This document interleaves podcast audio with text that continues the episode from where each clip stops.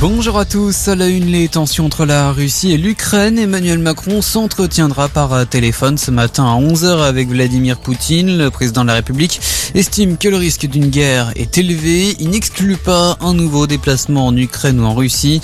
Hier, deux soldats ukrainiens ont été tués sur la ligne de front à l'est de l'Ukraine avec les séparatistes pro-russes. La France recommande à ses ressortissants de quitter le territoire. Également, dans l'actualité, le Nord, le Pas-de-Calais, la Somme et la Seine-Maritime en vigilance orange ce matin par Météo France pour vent violent après la tempête Nice.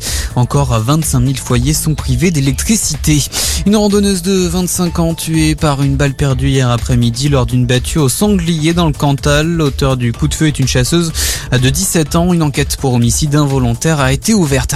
En politique, ce nouveau ralliement à la possible candidature d'Emmanuel Macron à la présidentielle, l'ancienne ministre socialiste de la Santé sous François Hollande, Marisol Touraine, a appelé hier à voter pour aller REM.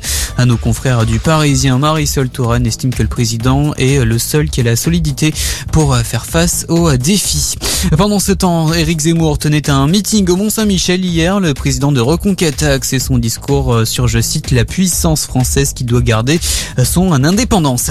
Direction le Canada maintenant et ses tensions hier entre manifestants et la police d'Ottawa. Les forces de l'ordre ont utilisé des substances chimiques pour déloger plusieurs centaines de camionneurs qui bloquent la ville. Ces derniers protestent contre les mesures sanitaires en place contre le Covid-19.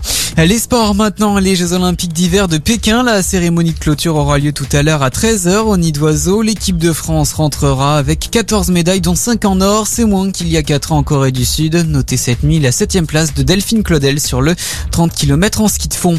Et puis un mot de rugby avec la 18e journée de top 14. Défaite notamment hier soir pour Toulouse, 27 à 22 battu par Pau. Voilà pour l'info. Passer une bonne journée à notre écoute.